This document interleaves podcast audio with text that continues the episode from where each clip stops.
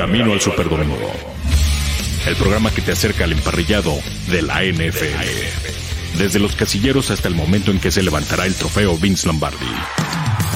Todo, todo en el Camino al Superdomingo. Camino al Superdomingo.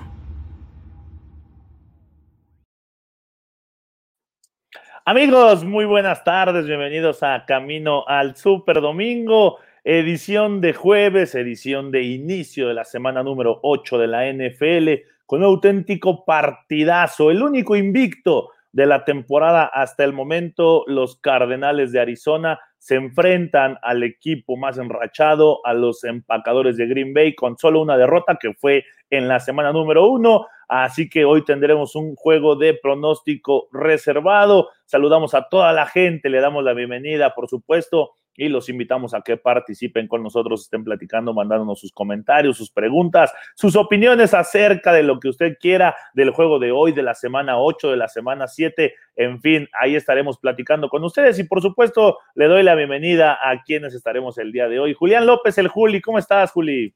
¿Cómo estás, Dani? Muy contento de estar aquí. Como dices, eh, el partido que más expectativas ha creado en la historia del Thursday Night Football por la racha con la que ambos viene. Arizona, que jamás había conocido estas, bueno, que sí había estado en estas instancias, pero que hoy podría estar haciendo historia al ponerse por primera vez 8-0. Green Bay con unas ausencias muy importantes. Arizona, que también tiene, eh, digamos, eh, las suyas correspondientemente, pero me parece que el equipo de Kyler Murray, eh, no sé si ligeramente, pero sí lo veo como favorito para que se lleve el triunfo y continúe invicto en esta temporada. Ay, lo dijiste apretando el puño para que no se te salieran las lágrimas, pero también le damos la bienvenida a Saúl Cano. ¿Cómo estás, mi querido Saúl? Qué gusto tenerte aquí en Camino al Superdomingo. ¿Qué tal, Manja? ¿Qué tal, Julián? Un gusto siempre estar aquí en Máximo Avance. ¿Qué tal? Un saludo a toda la gente que nos sintoniza. Híjole, Julián, yo de plano así, el mejor Thursday Night Football, o sea, relájate, tranquilo, no pasa nada. Sé que es un partido complicado, que te tiene comiéndote las uñas, pero bájale dos rayitas, o sea, pareciera que nunca viste un Jaguars Titans del 2015, pareciera que nunca los viste, así que vamos a tranquilizarnos, va a ser un muy buen juego. Lamentablemente, pues Green Bay y el comentario que ya avienta su head ah. coach de, ah, pues estamos disminuidos porque no tenemos, tenemos bajas, ya de ahí le, baja un poco el ímpetu al equipo de Green Bay, pero esperemos que nos den un buen espectáculo, como siempre sucede los jueves por la noche, ¿no? Así es, amo, amo a calmarnos, ¿no? Dice, amo a calmarnos, amo a calmarnos. Amo a calmarnos, dice Saúl Cano. a, ver, bueno, no, no, rápido, es que no es de calmarse o no, o sea, en, récord combinado de ambos es el más grande, o sea, por eso es que digo de, de expectativas, no porque yo le vaya a Green Bay ni nada, hay que calmarnos, pero jamás se había enfrentado en un Thursday Night eh, digamos, un récord combinado como el de esta noche. Ya, punto. sí, no, no, totalmente de acuerdo, totalmente de acuerdo. pero a ver, tranquilo, tranquilo, no pasa nada.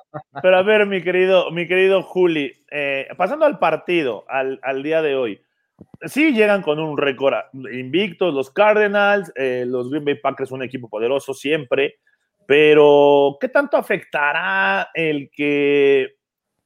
Y lo quiero poner así porque es, es como echarle más leña al fuego de lo que se ha quejado Aaron Rodgers en Green Bay, de que no le han traído receptores. Hoy no juega Davante Adams, hoy no juega Allen Lazard, hoy no juega Marquis Valdez Scantling. O sea, ¿qué quieren hacer? ¿Enojar a Aaron Rodgers o qué? Eh, bueno, mira, la, situación de, Davante Adams, por desgracia, la conocemos, dio positivo de, COVID-19. Eh, Allen Lazard, que es junto con Mike Evans, el receptor más alto de toda la NFL, 1.96 de, de estatura. Desgraciadamente pertenece a esta camada de jugadores que están reacios a vacunarse. Él, él no está vacunado y él, aunque no dio positivo por COVID-19, la NFL sabemos que te va a hacer la vida imposible en el momento que sepa que tú no tienes la, intención de hacerlo. Y eso es lo que le están diciendo a Allen Lazar, que él estuvo cerca de Davante Adams, que es un riesgo de contagio muy importante y el propio jugador, aunque esté argumentando que su cuarentena realmente debió empezar el día sábado, y, me parece que debió ser así, pero eh, bueno, la NFL lo va a librar del protocolo hasta el día de mañana. Una verdadera estupidez y una lástima de Allen Lazar que, se haya negado a vacunarse porque realmente perjudica al equipo en uno de los choques más importantes para buscar ser el mejor sembrado de la conferencia nacional. La, la lucha está muy, pero muy apretada. Y lo de Marqués Valdés Scantling había esperanzas, pero viene arrastrando problemas musculares, me parece que desde, desde la semana 2 es el receptor más veloz de, Green Bay y el receptor que, que tuvo mejor promedio eh, en envíos, digamos, a la zona profundo, casi 21 yardas, lo que promedió, eh, lo que promedió en 2020 el famoso MBS. Así es que bajas muy sensibles. Hoy va a tener que salir al quite un chico que, se habló maravillas en el offseason, Joan Winfrey, junto con Randall Cobb, eh, Malik Taylor y, Samari Rogers. La verdad, tengo muchas dudas de quién va a ser el flanker. Veo ahí muchos receptores como para llenar la, la posición de slot pero la verdad sí se ve complicado, tiene que aparecer mucho Robert Tonjan, es el hombre que está llamado a aparecer en el ataque aéreo, Aaron Jones darle mucho la bola porque Arizona pues ha tenido sus problemas a la hora de detener la carrera, se suma la baja de JJ Watt, que si bien no tiene los mismos números que, que alguna vez tuvo, que lo llevaron a ser tres veces jugador defensivo del año en la NFL, sí está siendo el hombre más importante a la hora de detener la carrera en las trincheras, entonces Creo que por ahí le puede afectar eh, esa baja a Arizona, que también está tocado y está resintiendo mucho a su centro, a Rodney Hudson, porque de por sí los Tejanos de Houston, que no tienen mucho talento, le pegaron cuatro veces, capturaron cuatro veces a Kyler Murray. Creo que por ahí pueden pasar las claves si es que los Packers tienen alguna esperanza de, darle un susto a, los Cardenales de Arizona, que eh, para empeorar un poco más las cosas para Green Bay, sí va a terminar jugando de Andre Hopkins, quien estaba en duda. De todas maneras, creo que va a ser un, verdadero partidazo y esperemos que no nos decepcione, Dani. Oye, va a jugar mi muchacho ecónimo Sam Brown, ¿no? Así es, también va a estar. Ah, bueno, pues él no hay que. Ajá, él no hay que perderlo de vista. Pero Saúl, si alguien sabe lidiar con eso, es Aaron Rodgers, ¿no? O sea, con las ausencias, él sabe darle solución a esos problemas. Obviamente, sí son sus herramientas, pero Aaron Rodgers es de estos corebacks que te hacen grande en un juego, que te hacen superestrella en un juego, ¿no? Entonces, eh, ¿qué, crees que realmente impacte las ausencias como tal eh, en este equipo de Green Bay? Ah, no, por supuesto, lo mencionabas al principio, esta es una temporada en la que la organización no se puede dar el lujo de decirle a Aaron Rodgers, toma enfrente a los Cardinals invictos con lo que tienes a la mano sobre todo con todos los problemas que hubo previo a la temporada, se me hace pues una grosería lo que le hace prácticamente de normarlo de situaciones que no podemos controlar, como es esto de, del COVID, que pues sin duda es, es un tema que pues puede afectarte una semana más que otra, pero Aaron Rodgers tampoco es un Superman, hay que, hay que ser muy honestos, no, no es de que podamos decir, ah, no, no hay problema, Aaron Rodgers lo puede sacar, porque evidentemente el scout defensivo de Arizona te va a indicar dos personas, y ya las dijo Julián, Robert Tonian y Aaron Jones, o sea, si enfocas eh, en detener a estos dos hombres, pues le quedan muy pocas herramientas a, Aaron Rodgers, su mejor hombre disponible hoy por aire es Randall Cobb, 14 recepciones en la temporada, 179 yardas, dos touchdowns, muy pobres y ya estamos hablando de la semana 8 de la temporada. Entonces, yo creo que Aaron Rodgers no es un superhombre, lo va a hacer competitivo, pero no, no esperemos que sea, bueno, lo siento Julián, pero no esperemos que sea un juego cerrado, yo no lo veo tan cerrado por, porque sí veo muy disminuido a, a Green Bay. O sea, ¿tú sí crees que Arizona gana de forma contundente el día de hoy, Saúl?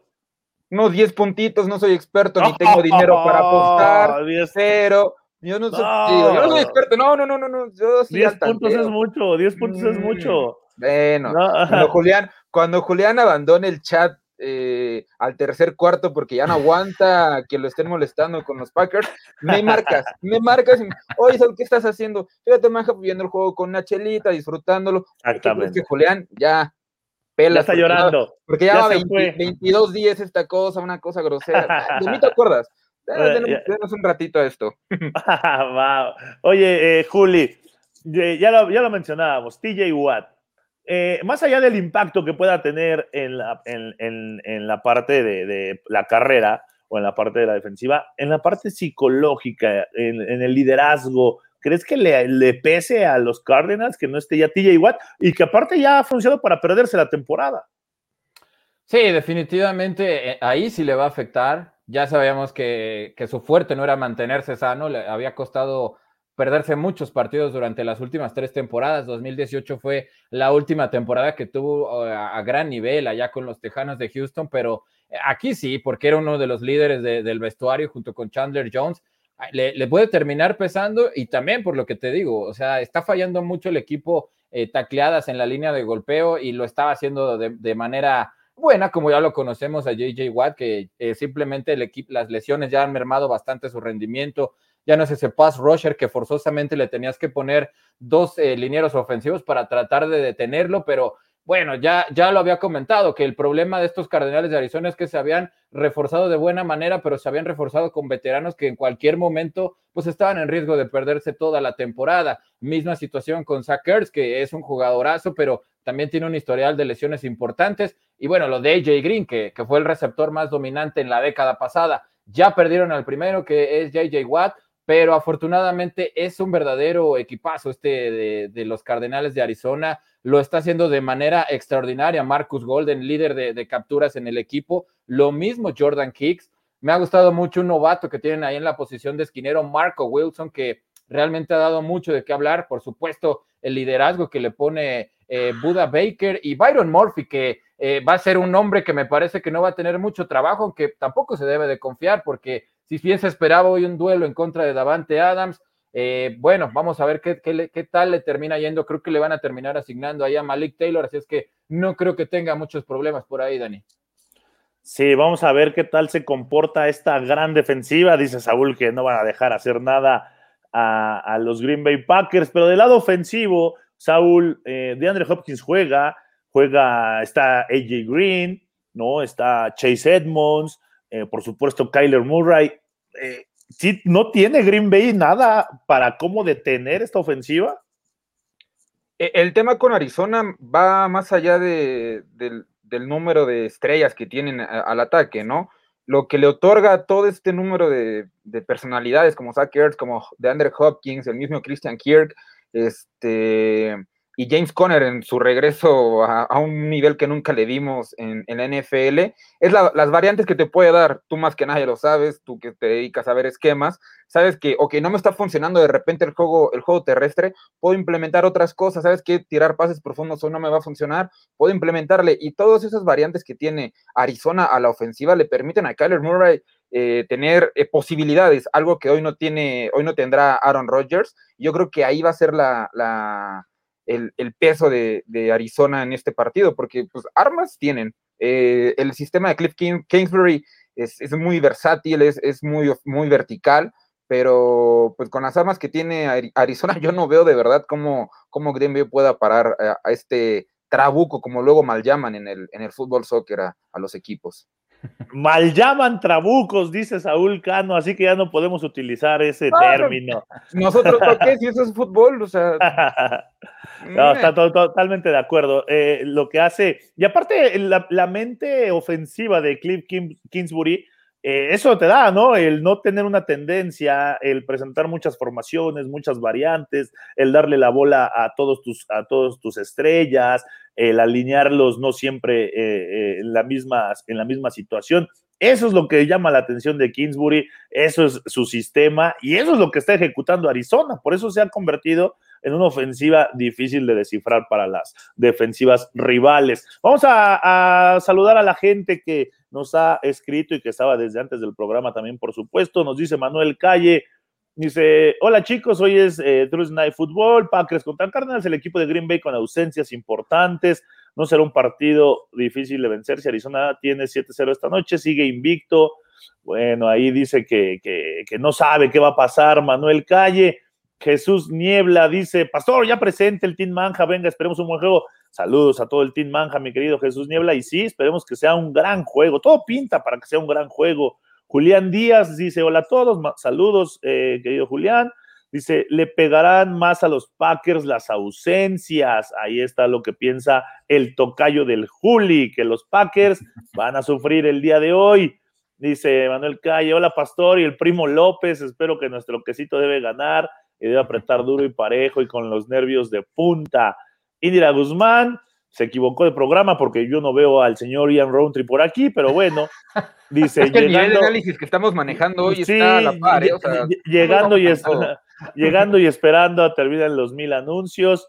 Eh, Jesús Niebla. A ver si Green Bay gana hoy, lo pondrían como el mejor de la conferencia nacional. O sea, de ganar hoy, a ver, a ver, Julián, de ganar hoy, Green Bay el mejor equipo de la conferencia nacional? Mira, Arizona ya ha estado cerca de perder, eh, sobre todo me parece increíble que no haya perdido en contra de Minnesota. Eh, creo que es el, primer rival verdaderamente de categoría junto con Cincinnati al cual eh, Green Bay hipotéticamente vencería, pero me parece que se estaría dando un cerrón ahí muy apretado con los vaqueros de Dallas, porque también me parece que hay que respetar lo que está haciendo esa ofensiva, aunque quién sabe si vaya a terminar jugando Dak Prescott, porque arrastra. Comprométete, comprométete, Julián. ¿Sería Green Bay el mejor equipo de la conferencia si gana hoy? Yo te, es que ya, ya, te respondí, o sea, tampoco lo pondría tan por encima de Tampa y de los Rams. Está muy cerrado, aunque hoy le ganen Arizona, no los pongo todavía eh, eh, como claro líder de, la nacional. Tengo mucho respeto por lo que está haciendo Matthew Stafford en, los, carneros. Y bueno, Tom Brady es Tom Brady con ese equipo de, de ensueño, ¿qué te puedo decir? Está bien, la humildad siempre, Juli. Claro, claro. Pues no soy como de las Águilas de Filadelfia. ¿Con quién ¿Y quién habló de las Águilas de Filadelfia? a ver, a ver, a ver, Saúl. Dígame. Tú, tú, gana, si gana Green Bay hoy, ¿es el mejor equipo de la conferencia?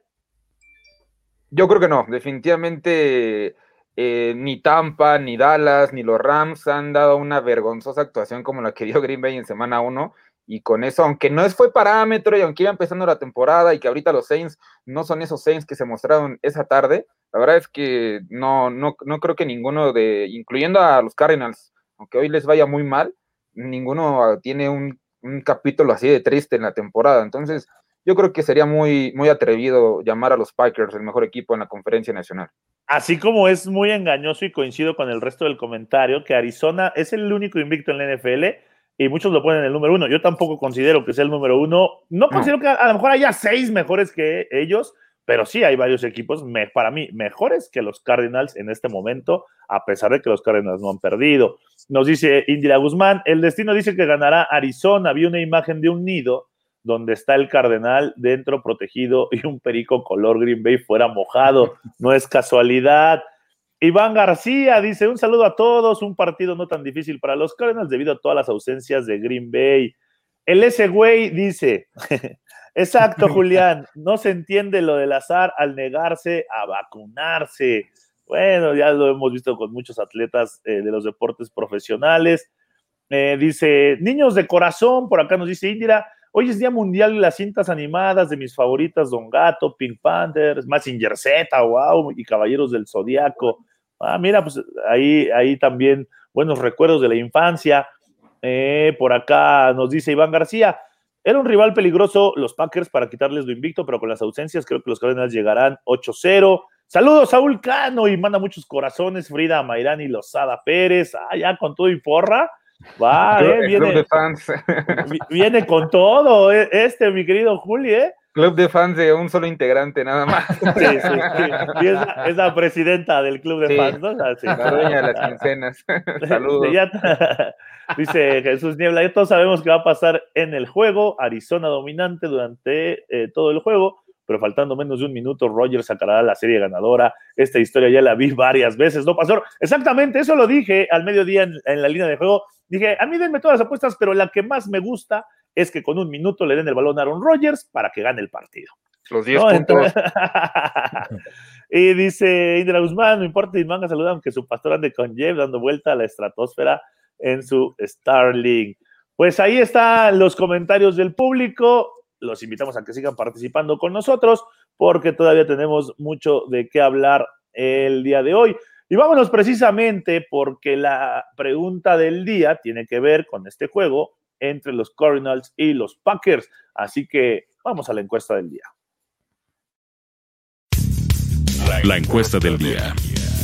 Camino al Superdomingo.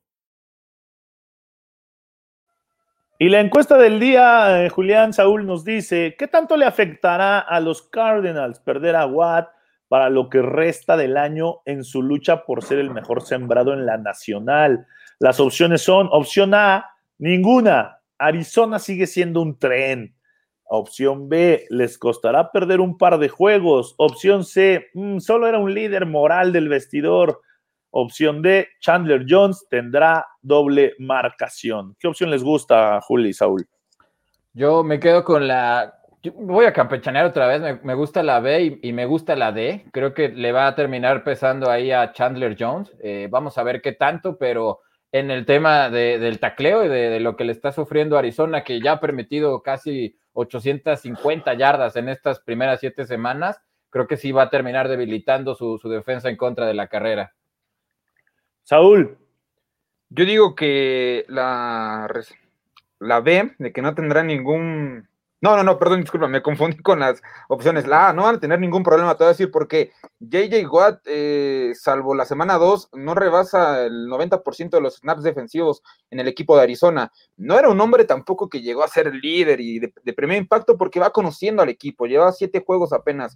Tampoco creo que en lo moral vayan a, perder mucho con JJ Watt y por sistema son Marcus Golden y Charlie Jones los encargados de, de las capturas, ¿no? Al ser los linebackers externos en sistema 3-4 pues yo no creo que realmente, o sea, es una baja importante, siempre tener a alguien como JJ Watt te va, te va a dar dividendos positivos, pero tampoco creo que eso le baje a Arizona la, el cintillo de candidato principal en la conferencia nacional que muchos le quieren poner.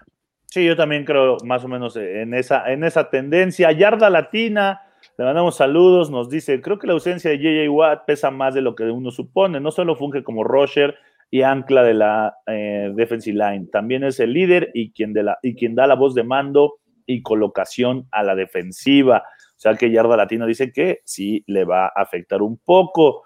Eh, Cory Sánchez nos dice, Green Bay no solo es Adams, también juega, Aaron Jones, creo que tendrá un buen partido. Saludos, excelente semana. Jaime Reyes, Green Bay pierde hoy. Creo que los arrastran por el campo. Mire, se piensa igual que nuestro querido Saúl.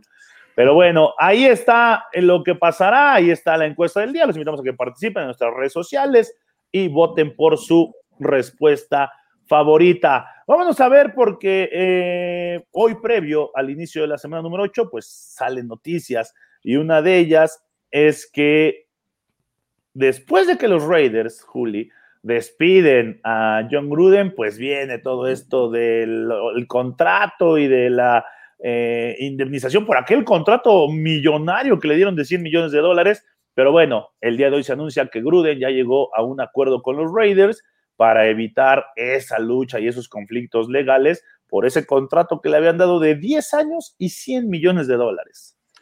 Es una noticia que confirma la, buena relación que mantiene John Gruden con, con, Mark Davis, definitivamente. Davis que no está para nada contento con cómo se manejó esta filtración de información al Wall Street Journal. Eh, junto, junto con varios periodistas, ¿no? Que, nos hemos preguntado por qué demonios y los resultados de la investigación ya estaba en julio, la das a conocer cinco semanas de que ya inició la, temporada. Eso es lo que está alegando Mark Davis. Este contrato de 100 millones de dólares, del cual eh, solamente había, eh, se había quedado prácticamente en tres y medio, casi cuatro temporadas, John Gruden, ya le habían pagado eh, más de la mitad, es decir, le dieron un bono por firmar muy, pero muy importante y quedan una cantidad eh, cercana de 40 millones, lo que le terminaba debiendo el equipo de Las Vegas. No se dio a conocer en concreto cuánto es lo que se termina yendo, con cuánto dinero se termina yendo John Gruden de, este arreglo, pero lo que sí queda claro es que ya no va a haber una batalla legal, porque te repito, la relación entre dueño y el Chucky es muy buena, los dos se apoyan Chucky que ya salió a decir que la verdad en algún momento va a salir a flote, Mark Davis que es de las personas que está presionando y de manera enérgica de por qué demonios la NFL no, no tiene un reporte escrito de esta investigación, por qué los Raiders son los, los más afectados, por qué no se les escucha a las víctimas, es algo que no se entiende, ya hay presión de parte de congresistas en la Casa Blanca para que los dé a conocer, pero parece ser que Roger Goodell va a hacer hasta lo imposible por proteger a Daniel Snyder, así es que bueno, vamos a ver en qué concluye porque esa información que tuvimos de los congresistas tiene una respuesta de fecha límite del 4 de noviembre, pero por lo menos el señor Gruden me parece que dinero no le va a faltar mientras encuentre algo que hacer, porque se ve muy complicado que encuentre una chamba relacionada con algo que tenga que ver con la NFL, Dani. eso seguro, ¿no? Y yo creo que en estos momentos es lo que menos le preocupa a Gruden, Saúl, tener un tener trabajo, ¿no? Con ese, con ese dinero que tiene. Sí, claro, yo quisiera al menos una centésima parte de ese, de ese dinero que le dieron a John Gruden por prácticamente nada, solo por ser eh, caime bien de Mark Davis, porque era un hombre que estaba en el retiro como head coach y lo traes con un contrato de 10 años, casi casi un contrato de beisbolista. Pues no, la verdad es que se vio muy buena onda Mark Davis con él y aparte salió a defenderlo, salió a decir que está herido, pero que comprende las ramificaciones de lo que dijo y las consecuencias que tiene. Mandó el mensaje, amo a la familia de John, estoy con él. Este, y sí, como bien mencionaba Julián, Mark Davis es de los principales eh, hombres que quiere que esa investigación saque los verdaderos trapitos y no solo obligarlos de alguna manera a deshacerse de su entrenador en jefe, que bueno, ya todos sabemos que fue Gruden, quien renunció y, y, todo lo que está sucediendo, como que a Mark Davis no le, no le parece mucho la idea de que esto esté en stand-by y que la única cabeza cortada hasta el momento sea la de Gruden. Sí, que ese es el problema. Y por acá Yarda Latina nos pone más o menos algo así, ¿no? De quién más saldrá embarrado de esta investigación. él nos menciona 650 mil correos que tienen que... Mira, no sé quién salga más embarrado o, qué nombres salgan, pero también la friega de los que van a leer esos correos, eso, eso sí. Oye, eso sí, pobres, ¿no? Porque los más afectados son ellos, definitivamente. Van a encontrarse muchas cosas que era mejor no verlas jamás. Sí, claro, bueno, pero pues ahí está. Esperemos que poco a poco se vayan aclarando las cosas. Nick Chop, el corredor estelar de los Cleveland Browns, Julián, pues apunta a regresar contra Pittsburgh esta semana. Solo estuvo, o solo estaría dos partidos eh, fuera de por la esa lesión en la pantorrilla pero pues ya vieron que también ahí el sistema es correr el balón y puede correr quien sea con, ese, con esa línea ofensiva, con esa ejecución, porque de Ernest Johnson lo que hizo la semana pasada, así hizo olvidar a Nick Chubb, a Karim Khan y al que me digas, pero bueno, si regresa el corredor titular, son buenas noticias para el equipo de Cleveland.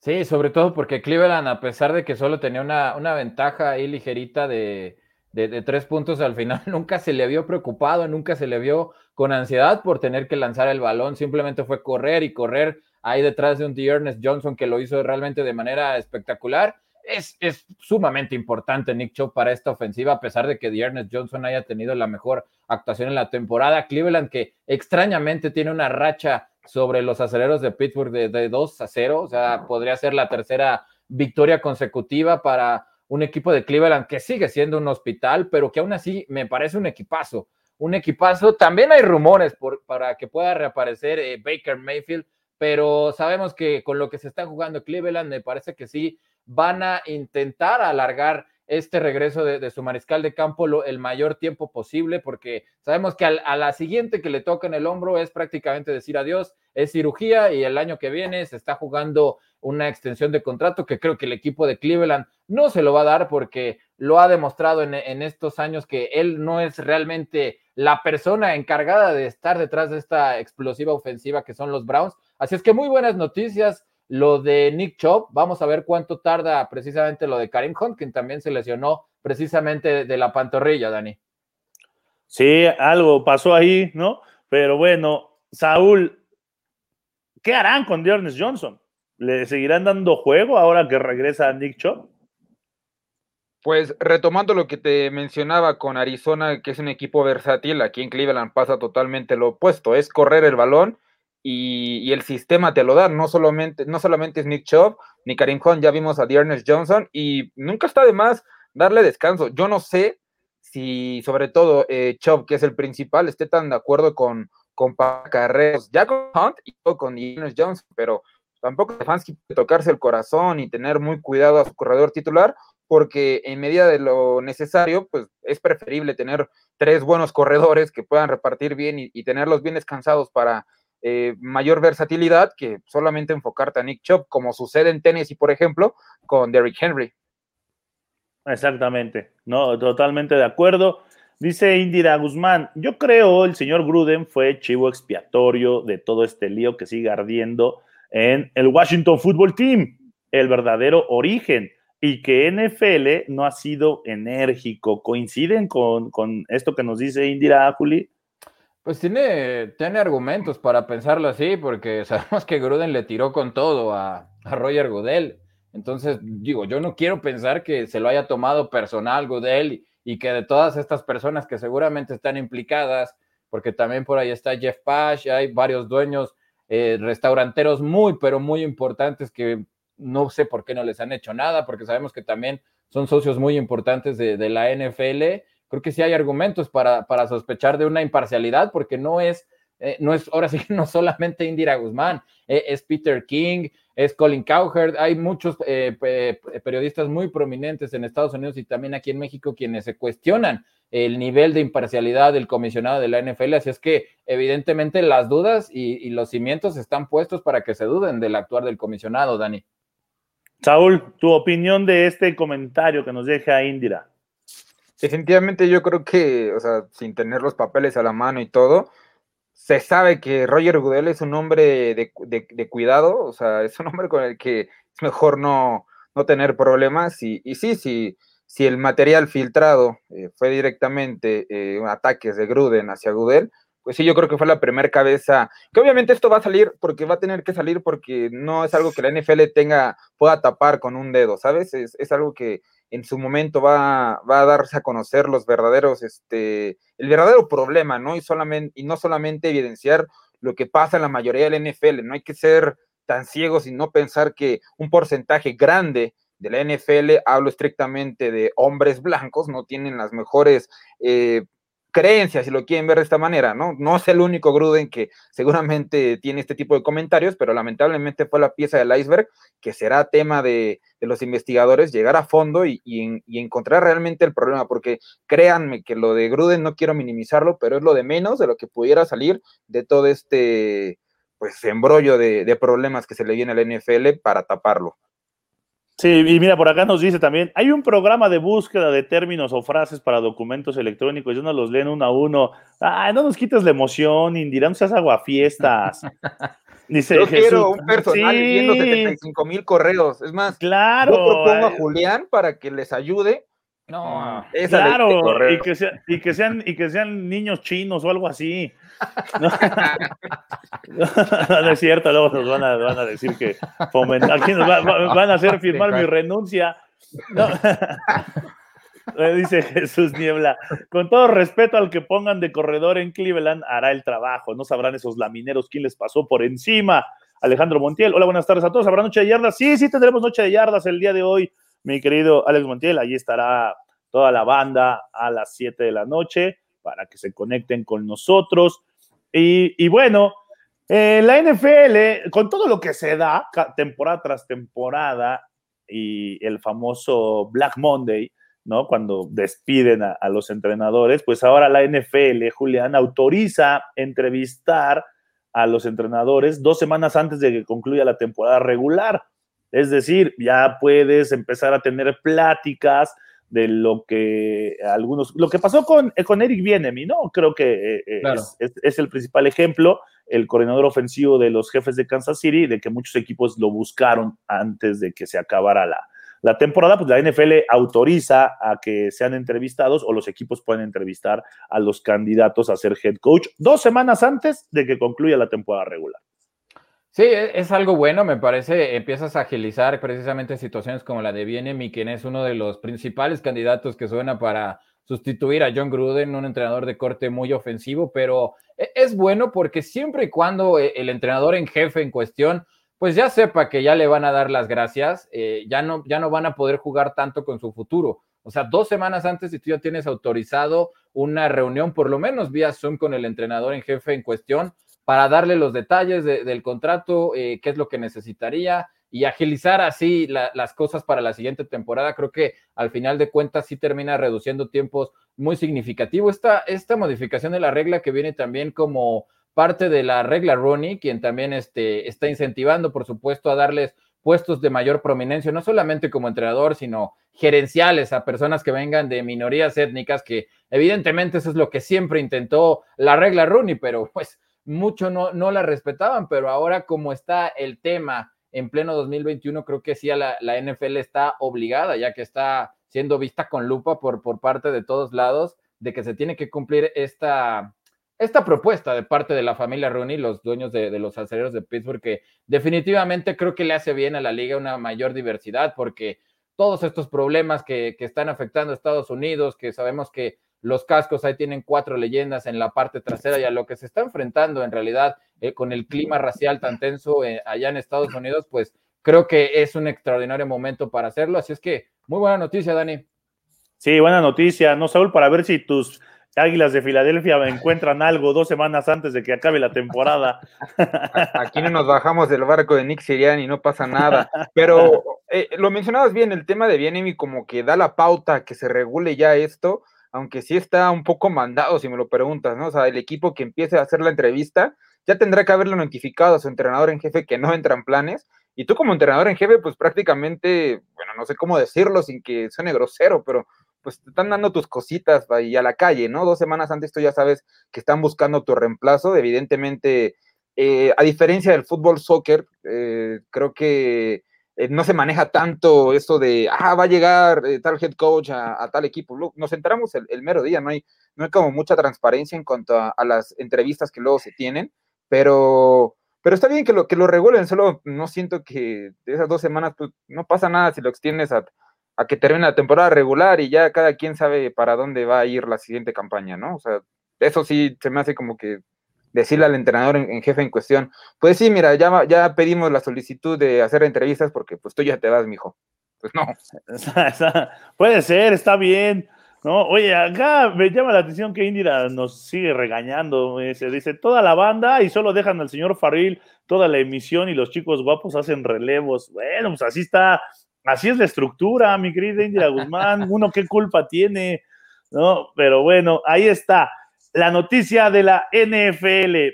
Ha llegado el momento, mi querido Saúl, mi querido Julián y a todo el público, porque así lo está pidiendo, de la hora es jueves de Caldero, el Caldero de Manja a continuación.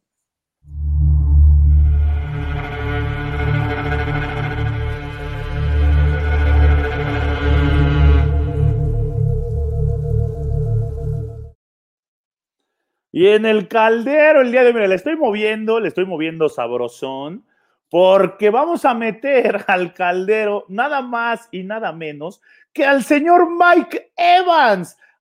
Así es, el receptor de los Bucaneros de Tampa Bay se va hundido al caldero por regalar el balón de los 600 touchdowns de Tom Brady. ¿Qué le pasa a Mike Evans? Le ganó la euforia, le ganó la emoción, agarró, recibió el balón de Tom Brady, anota y se lo regala a un aficionado. Después llega a la banca y le dicen, oye, ¿qué acabas de hacer? Acabas de regalar el balón de los 600 touchdowns de Tom Brady y lo está pidiendo. ¿Qué te crees? Y está muy molesto. Así le dijeron a Mike Evans, agarró, pidió un asistente. ¿Sabes qué? Ve a recuperar el balón. Y bueno, el chistecito de Mike Evans le costó a la organización darle cualquier cantidad de, cosas a cambio, mil dólares en, en, la tienda oficial de los Bucaneros, dos jerseys firmados, cascos, una Bitcoin, en fin, muchas cosas que le dieron a cambio al aficionado al cual le regaló el balón para que regresara el balón de esta marca para el señor Tom Brady. Y por eso Mike Evans lo vamos a meter al caldero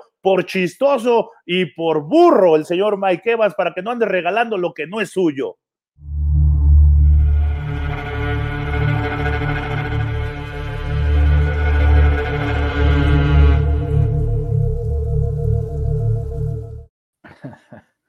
Pues ahí está. Ah. ¿Están de acuerdo? El caldero, Saúl, ¿estás de acuerdo? Sí, sí, ¿sabes qué? Yo, yo, la verdad te voy a ser honesto, yo me había llevado el balón.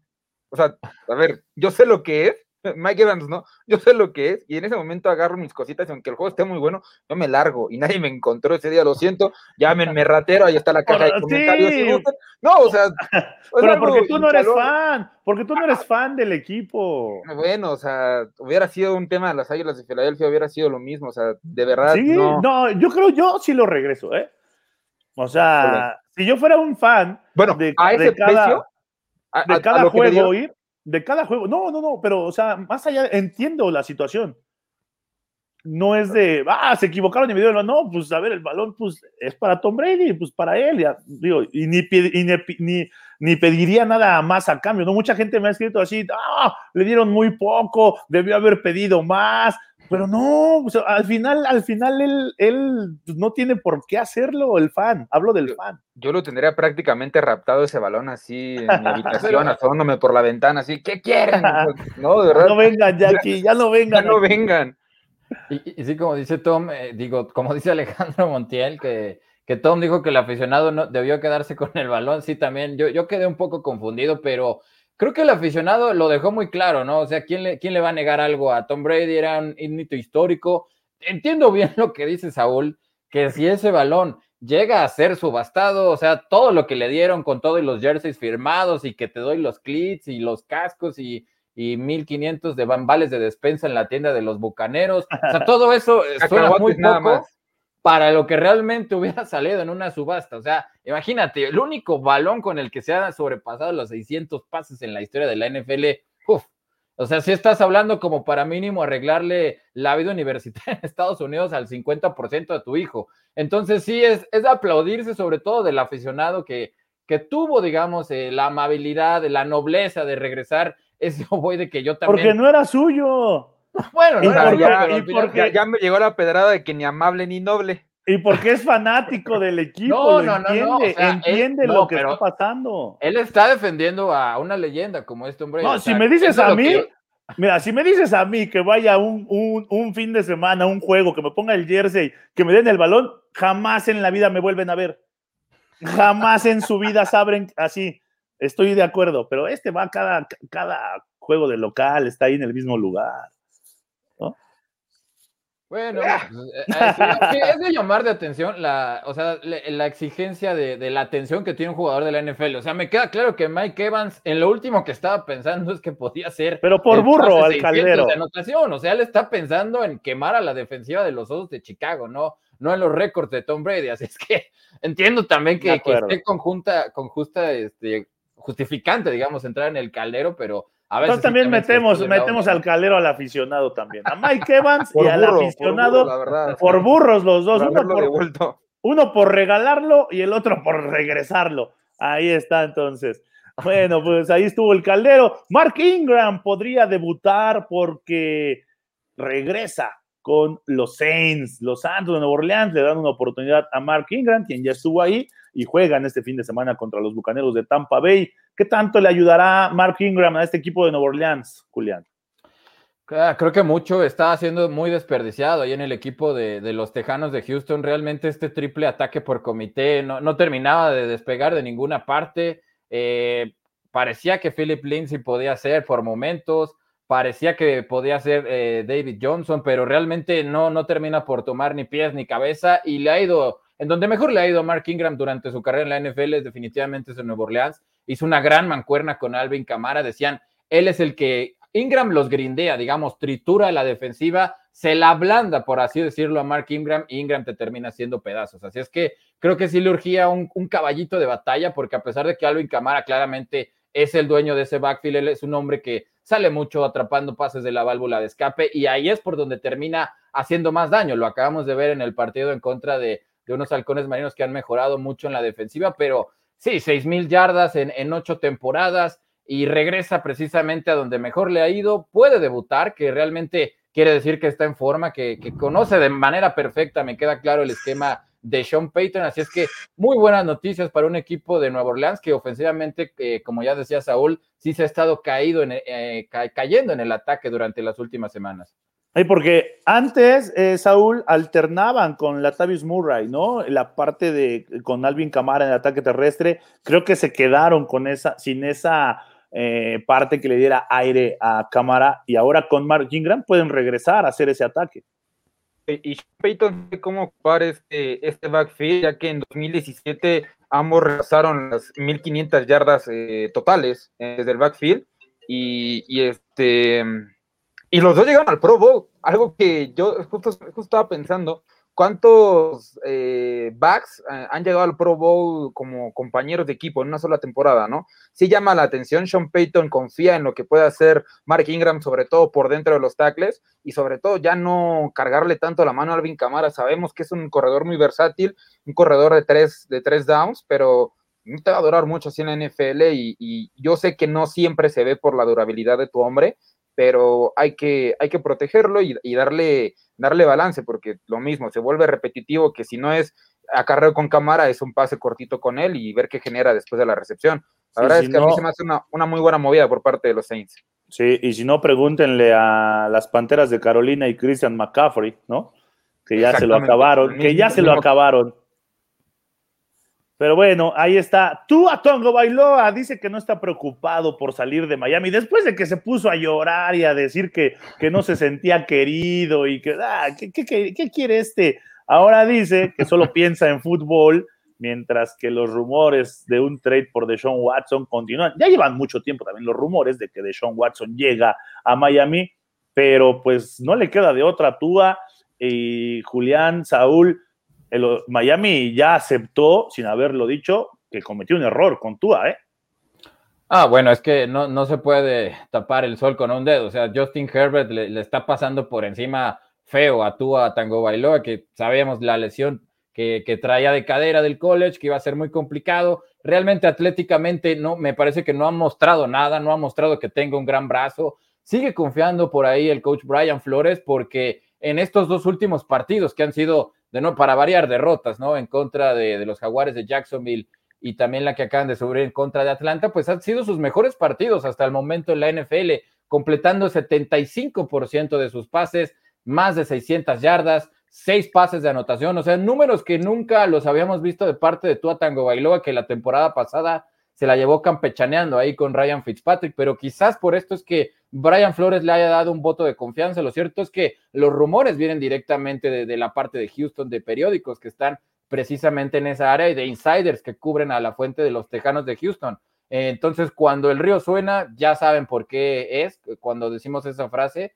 Tú a que se lo preguntaran en rueda de prensa y sí lo dijo en un tono sarcástico, no estoy nada preocupado por, por salir o no de Miami. Creo que aquí me, me siento querido, ahora sí me siento protegido por el coach Flores.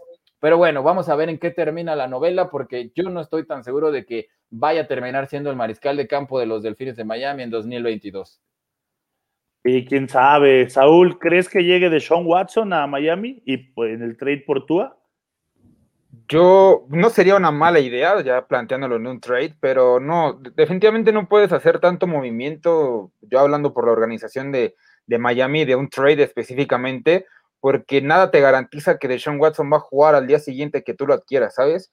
Yo creo que mientras no se resuelva el tema, Miami eh, sería una de sus múltiples de, errores a lo largo de la historia. Esta creo que, creo que sería una muy grave. Cualquier equipo de la NFL que trae a sus filas a Deshaun Watson sin haber resuelto todavía el tema de las denuncias por eh, supuesto, o como lo quieran manejar, acoso sexual, la verdad es que no, no es un movimiento que, sea muy inteligente.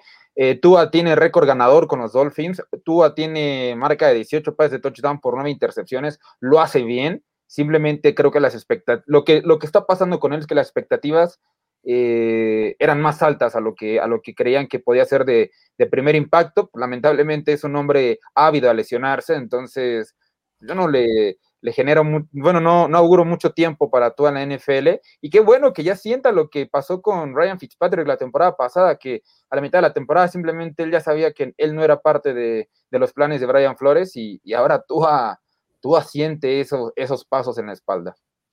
Sí, que, esta, que eh, Miami ya lo sabía, ¿no? Que se lesionaba, pero bueno, ya lo que hagan los delfines con Tua Tagovailoa será noticia más adelante. Alejandro Montiel dice, eh, ah, bueno, ya lo, ya lo vimos, que lo del, lo del balón, que Tom dijo que lo regresaran. Iván García dice, como fan se lo devuelvo, cueste lo que cueste. Yarda Latina dice, ¿para qué guardar el balón de los 600 touchdowns si cuando llegue a los 700 cae el valor? También si lo quieres ver así, tienes toda la razón. mira, me llama la atención este que también nos pone Yarda Latina. Dice, es muy injusta la comparación de Tua y Herbert. La calidad de equipo que los rodea es del cielo al infierno. Además, Herbert siempre tuvo la confianza de su head coach, mientras Tua tuvo a Flores. Mi querido Yarda Latina, a ver, si no, déjame contestarle. ¿Viste la línea ofensiva que tenían los cargadores el año pasado? Era una coladera. O sea, era una de las peores de toda la NFL. ¿Y cuál confianza, Julián? ¿Cuál confianza si, si Herbert no iba a ser el titular? Claro, y además a Herbert jamás le habíamos visto ese brazo en Oregon. ¿Ustedes le recuerdan esas jugadas en Oregon? Jamás, digo, era un sistema completamente distinto, pero desde que debutó contra los Chiefs, que, o sea, en tu debut le puedes sacar el partido a, en, ese, en ese momento los campeones de la NFL, te das cuenta, este chico es muy especial. Y, si bien tú le faltaba un arma a lo profundo porque ya le trajeron a, Jalen Waddle, pues ahí estaba eh, Mike Sikik, si bien es cierto que tiene problemas de línea ofensiva, tiene una de las mejores defensivas y yo creo que al segundo mejor entrenador defensivo de toda la NFL. Entonces, por, por lo menos por ese lado de tener que anotar puntos como loco, como si lo tiene que hacer Herbert, me parece que no lo tiene que hacer. No, no estoy de acuerdo con la comparación, pero sí es interesante, aunque coincido en que. Yo tampoco. Herbert sí, sí tiene un poquito de mejores armas. Sí, sí es mejor, sí tiene mejores armas Herbert, pero Herbert tampoco tenía la confianza, Saúl. Este, este, este fue coreback titular por el complot en contra de Tyro Taylor con el médico que le perforó el pulmón, pero este no iba a, Herbert no iba a ser coreback titular de, de los Chargers. No, definitivamente lo de Herbert eh, fue una sorpresa que, una grata sorpresa para todos los fanáticos de la NFL de, ver el potencial que tiene este joven coreback. Lo mismo que decía Julián, en Oregon jamás se le vio, evidentemente por el sistema. Yo sí creo, ahí sí difiero, que Herbert tiene mejores armas a la ofensiva. Tiene a Mike Williams, a Keenan Allen ah, y, tiene Austin Eckler. O sea, son tres personas que eh, Tua no tiene a un hombre de ese calibre en su, en su roster. Eh, ni ninguno de los tres, ¿eh? O sea, no, en las posiciones no lo tiene. Entonces yo creo que ahí sí Herbert ha sido un poco más arropado, pero por lo que ya tenía el equipo, no por lo que le trajeron. No le han traído a nadie realmente a Herbert. Eh, está trabajando con lo que ya había en la organización. Y Miami vive una reestructuración desde hace, desde que Dan Marino salió de la organización. Entonces, no, el equipo no estaba armado para Tua y al siguiente año, que es este, tampoco está armado para Tua. Entiendo las diferencias, pero pues sí, era lo que ya tenía cada equipo. Así es, mira, y antes de pasar a las efemérides, también Indra Guzmán nos manda lo que pasó el día como hoy. 1886 inauguran la Estatua de la Libertad ahí en Manhattan. 1900 eh, se funda el Atlético Español, lo que después sería el Necaxa, si no, mal, eh, si no me equivoco. En 1944 se inaugura el Estadio Riazor, la casa del Deportivo La Coruña, allá en España. En 1951, Fangio gana el primer Grand Prix. Ulrich y Helfield forman Metallica. Oye, mira, qué, buena noticia. Eh, y dice, los cumpleaños es de... Hoy nació Garrincha, aquel gran futbolista brasileño y Erasmo de Rotterdam. Vamos a ver qué sucedió un día como hoy, mi querido Julián, pero de 1962, porque eh, ahí está, mira. Tiro G.A. Tiro lanza para 506 yardas y 7 pases de anotación para empatar un récord en la NFL cuando el equipo de los Giants le gana 49-34 a los Washington Redskins, que se llamaban así en aquel entonces. Así que eso pasó un día como hoy, pero de 1962 hubo un juego de 506 yardas y 7 pases de anotación. También tenemos cumpleañeros el día de hoy porque Lupe Sánchez cumple 60 años. Ahí está ese jugador de, los acereros de Pittsburgh. Le mandamos un abrazo. Steve Atwater, mira, 54 años, uno de los mejores safeties. No sé si coincidan, Julián Saúl, conmigo. Completamente. Eh, y pegaba, pegaba durísimo. Terrell Davis, ¿cómo olvidar a Terrell Davis? El gran corredor que le dio dos Super Bowls a los Broncos, 49 años cumple. Así que esos son los cumpleañeros. Pues Julián, Saúl, hemos llegado al final del camino al Super Domingo. Eh, los invitamos a que se queden a Noche Yardas. Mi querido Juli, nos vamos. Muchas gracias, Dani, a Saúl, por supuesto, a toda la gente que estuvo con nosotros. Oye, interesante lo de YA Title, porque han sido solamente ocho corebacks en la historia del NFL quienes han eh, tenido la proeza de lanzar siete pases de anotación. Alguna vez conoceremos al que lance ocho, pero hasta el momento simplemente eh, se queda en un club exclusivo de ocho corebacks, los que han tenido siete pases de anotación hasta el momento. Nos vemos, un placer. Gracias, mi querido Juli. Saúl, nos vamos. Nada más recordarles, el 3 de noviembre se cumplen ocho años de que Nick Foles lanzó tres pases, siete pases de anotación ante los Raiders. Ay, para que lo tengan en su agenda y le prendan su velita a Nick Foles. Bueno, muchas gracias por estar aquí con nosotros en Camino al Super Domingo y gracias por la invitación, Manja, Julián. No, de que Nick Foles, el que es tercer equipo en Chicago, ¿no? El que tiene eh. un Super Bowl que yo he visto y no he visto ninguno de los vaqueros, pero luego entraremos en eso. Yo nunca he visto a Ah, el que, el que, está ahí de, tercer equipo en Chicago, el buen estatua y todo, ¿eh? Allá en el Lincoln Financial Field, ¿eh? No, no. No, eso, eso sería, es lo más penoso que te he escuchado decir, enorgullecerte por una estatua de Nick Foles, no. No, no, no, no, no. Mejor mira, agradecemos a toda la gente que se conectó con nosotros. Les mandamos saludos, los invitamos a que se conecten en unos minutos en Noche de Yardas y a que estén pendientes de todo lo que se genera en Máximo Avance en nuestras redes sociales. Grecia Barrios en la producción, muchas gracias. Y recuerden seguirnos porque somos la casa del fútbol americano en México. Muchas gracias, buenas noches, disfruten el inicio de la semana 8 de la NFL. Esto fue Camino al Superdomingo, el programa que te acerca al emparrillado de la NFL. Camino al Superdomingo.